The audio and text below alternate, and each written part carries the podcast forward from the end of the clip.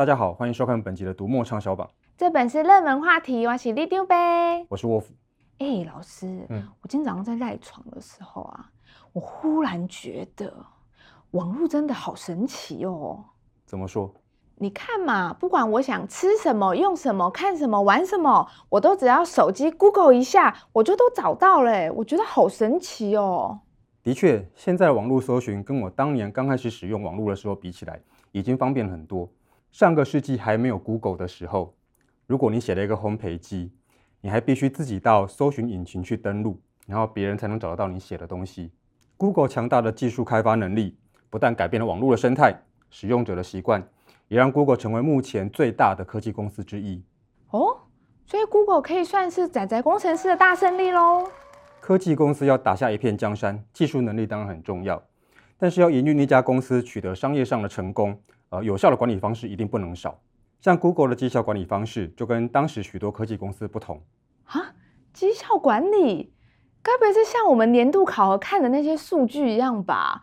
什么 KPI 的？Google 当年的绩效管理方式不是 KPI，而是 OKR。简单来说，KPI 最大的问题就是为了要达成这个设定的目标数字，反而可能做出不对的决定。例如，KPI 是网站的流量，可能就会变相鼓励身为员工的我去放很多跟书没有关系、哗众取宠的文章。那 KPI 虽然达到了，但是对网站卖书这件事情并没有帮助，反而可能会让真的想来找书的读者讨厌。真的，我常听朋友抱怨啊，为了要满足上头设定的 KPI 数字啊，他们常常要做一些虚无的表面功夫。那 OKR 又是什么啊？为什么可以让 Google 变得这么厉害？这回的读墨畅销榜中有一本 OKR 做最重要的事，作者约翰杜尔是一个传奇创投家。那他在 Google 草创时期就投资他们，而且引入了 OKR 这一套管理系统，帮助 Google 站稳脚步，成为一方之霸。OKR 就是 Objective and Key Results，它区分出目标跟关键结果两个层次，然后跟员工的绩效考核脱钩。然后他强调说，这个关键结果必须为目标服务。例如，目标是让读者找书更方便，那么关键结果可能会是增加流量，也可能是改良内容，或者是重新设计浏览动线。只要能够接近目标，那做法可以随时改良，用来评估的关键结果也就会不一样。也就是说，OKR 在强调一件事情，就是不要忘记做任何事的最终目的是什么。哦，就是一个莫忘初衷的管理方式嘛。没错，OKR 做最重要的事里，清楚地描述了怎么样去执行这一套管理系统。而且其实啊，现在已经不止 Google，很多创意跟科技产业已经在用 OKR 管理了。不过，不同的公司有不同的管理技巧。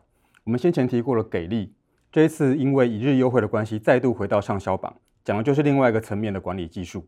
我记得，我记得这本是讲超强人资的管理秘籍。对，这本书是 Netflix 的人力资源管理方式。这家公司的人资主管佩蒂麦寇德认为，充分了解公司愿景跟个人生涯的员工，才能组成最强的团队。所以他们提供员工无限制的休假，然后还鼓励他们到其他公司去面试。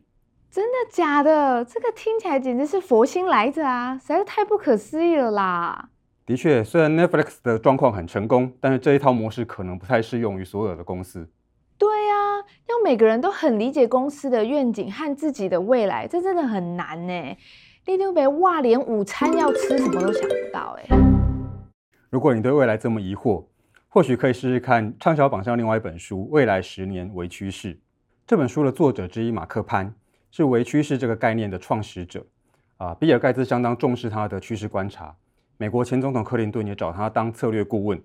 读他的书，你对未来的想法可能会更清晰。为趋势不过就是些鸡毛蒜皮、芝麻小事。像里长伯，我事业做这么大，我应该要注意一些大趋势的事才对吧？你说到重点了。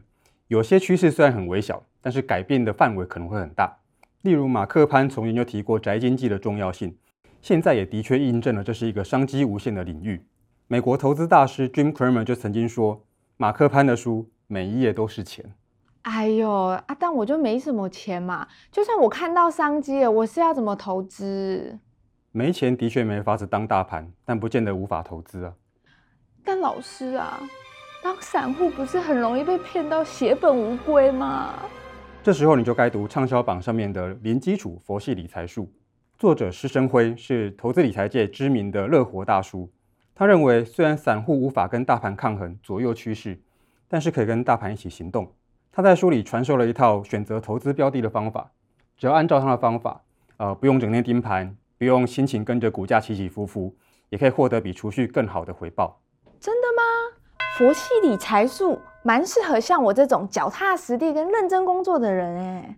脚踏实地、认真工作很好啊，只是有些人在工作上面呃没什么成就感，然后做的不开心。如果有理财术帮忙的话，他们的生活或许可以轻松愉快一点。为什么有些工作会让人觉得很废呀、啊？工作让人觉得很废，可能是那份工作本身就很废。四十趴的工作没意义，为什么还抢着做？这本书的作者格雷伯是一个对现今的资本社会充满洞见的人类学家。他从真实案例和多年观察，列举现今企业当中常见的五大类狗屁工作。这本书不但列举了狗屁工作存在的原因，也点出为什么人会受困在这些工作里。那我们是不是应该做点改变？大家读读这本书，可以想想自己的工作是不是有类似的状况。哦，老师，你在说公司坏话哦？哪有？我一直觉得卖书是很有意义的工作。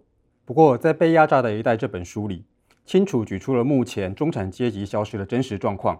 大家好像都被财务困境跟生活搞得很焦虑。那这当然也影响到了卖书相关的产业。我认为大家应该去搞清楚这个状况是怎么回事，才有办法好好的来解决它。哦，老师，你这回畅销榜的书怎么都是这种的？畅销榜的书又不是我选的，这表示有很多人意识到这些事情，然后正在从书里面去寻找人生的答案。但这样子会不会太沉重啦？别担心，畅销榜里也有让人放松的好书。新手出发，走进台湾步道小旅行，就教你怎么简单的开始漫游步道。不但可以在日常生活当中转换心情，还教你怎么在散步的时候拍出好看的照片，让自己回味，让亲友羡慕，相当实用。好诶，辛苦了五天，这个周末我要出门走走。来，李朗博告诉你，想要掌握最新管理技巧，看清世界趋势，告别狗屁工作。佛系理财的时候，还可以出门散步放松。这些书通通在我们的畅销榜上，大家快到这个网址来看看读者们抢购的书吧。好啦，拎丢北北下班啦，大家别忘了帮我们按赞、分享、订阅我们的频道哦。好，收工了，收工了，拜拜。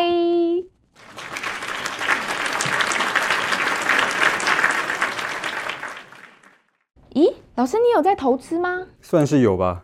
那你快给我报个名牌，告诉我你都买哪只股票？我的钱都买书投资脑袋了啦。哦。